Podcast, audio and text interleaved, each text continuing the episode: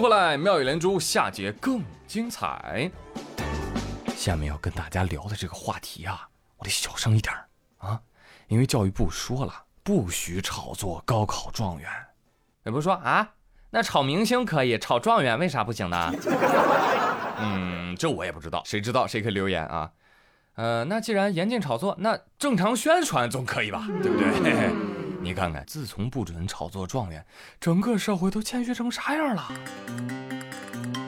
有一公众号发新闻，朋友们，刚刚我们二零二一江西高考的分数线出炉了。二零二一江西状不是考的比较好的两个人，哎，嘿嘿理科呃分数七百零八分，文科分数六百七十四分。呃，我没有告诉大家状元吧？我就是告诉大家考的比较好的那两个人是谁，哎，可以说用词相当严谨，估计明年啊，教育部就说了，严禁炒作考得好的两个人啊。哎，那我也有招，恭喜我校某某同学获得了全省 MVP。哎，严禁炒作 MVP 啊。那我还是有招，恭喜我校某某同学不负众望，差点成为全省第二名，差点儿。我他又弄下来，弄下来，弄下来。这两天呢，高考出成绩了哈，不知道大家查分了没有啊？有没有听我节目的应届考生啊？考的怎么样？敢不敢在节目留言区报分？嗯。六月二十三号，广西南宁有个学霸，就当着很多人的面查分啊，查完之后，周围人都是这个表情。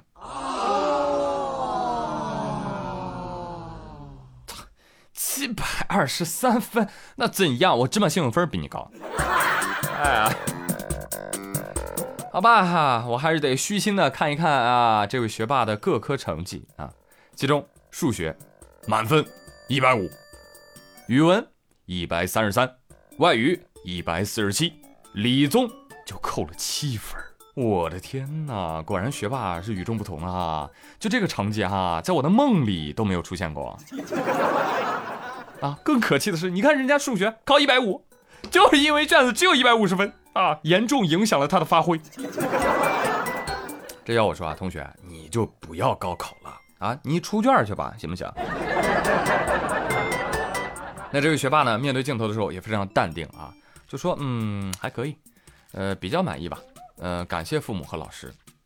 哎，你看谁让你着急感谢的？你得先反思啊。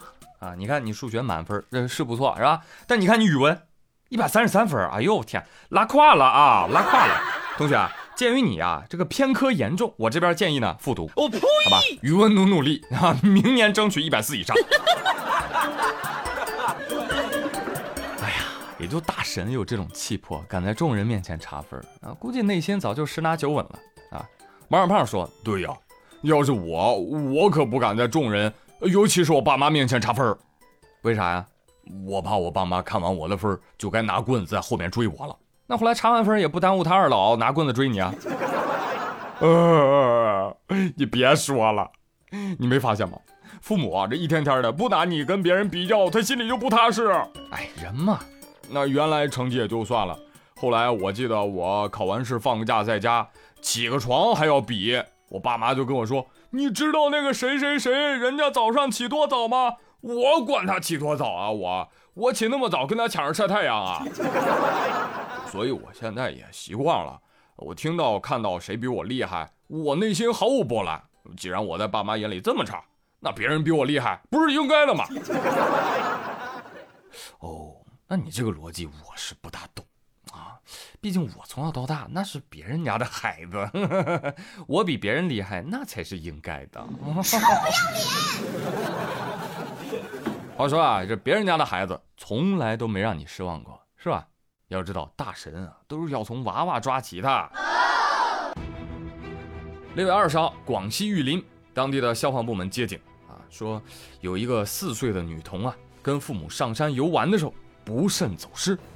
消防人员就用无人机去搜索，结果发现呢，那小女孩啊就在一个二十多米高的悬崖上静坐着。悬崖上风还挺大的啊，随时有坠崖的风险。我们的消防战士迅速组织救援，哎，最后成功的把女孩带回到地面，毫发未伤，干得漂亮！但是这个新闻呢，引起了广大网友的围观，大家都表示震惊啊。哇四岁的女孩为什么要在悬崖上静坐啊？对呀，原因竟然是一个老道士跟他说：“孩子，我要教你呼吸吐纳心法。”为了考验小女孩，老道士让小女孩去悬崖边上等他。结果小女孩去了，道士却没来。这将是一部大女主，不好意思啊，串网文了。这个，其实呢，原因是悬崖上的金鱼姬，他是波妞本妞，找不到中介了，所以想要回到海里去。不好意思，串动漫了。原因呢，其实是。一只白猿在悬崖边上保护了他，然后白猿在袖中掏出了江湖失传已久的九阳电饭锅。不好意思，又串武侠了。你看，哎呀，好了，什么原因呢？大家都别猜了啊，赶紧走吧。小姑娘能够安全回家就好了。这个暑期来临，听广大家长朋友，孩子安全无小事儿。先把这句话刻在脑门上，希望每一个小朋友都能够平安快乐的长大。那有的小朋友长大了啊，都开始有自己的想法了。比如说沈阳和平区啊，有个九零后青年刘福超，他最近啊一直向沈阳市公安局和平分局太原街派出所提出申请，申请啥呢？我要改名字，警察叔叔。哎呦，那你原名叫什么？刘福超。你现在想改什么？刘霸道，你为什么要改名叫刘霸道呢？因为我非常喜欢丰田霸道这款车，所以我觉得自己叫刘霸道可以听起来更加的有气势。你记住，你将来会很危险。前前后后找了派出所几十次，还有二十多次想要通过申请补办户口本的方式来达到换名字的目的。啊，这刘同学还挺懂法是吧？他说，根据民法典第一千零一十二条。公民享有修改自己名字的权利，有权依法变更。但是呢，派出所还是没理他，一直在拒他。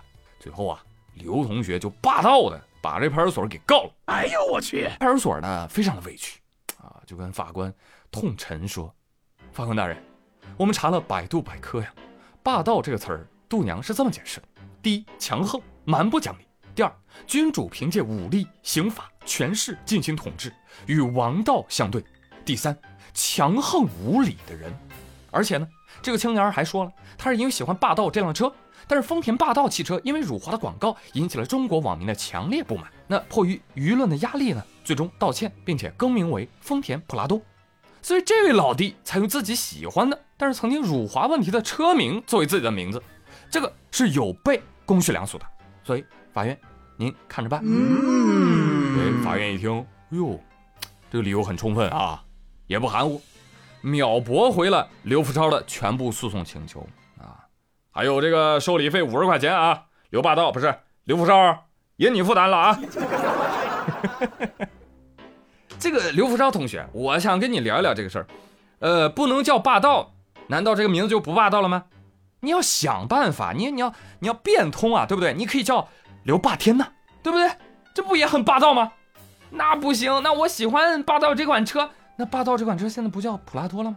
你可以改名叫刘普拉多呀，是不是？这个名字多有趣啊！你这个普拉多拉不拉拉不拉多啊？是不是？如果你觉得普拉多还不够高端，那这边啊建议您可以改名叫刘克萨斯，哦，有钱，或者叫刘陆巡、刘洪山，是不是？哪个都比刘霸道高级啊？是不是？来，朋友们，本期互动啊，给你一次改名字的机会啊。你想把自己的名字改成什么啊？如果能够结合兴趣，那那更好了，对吧？我开个头，比如说我姓朱啊，我喜欢保时捷，我想改名什么？朱宝杰。哎，大家觉得我这个名字怎么样？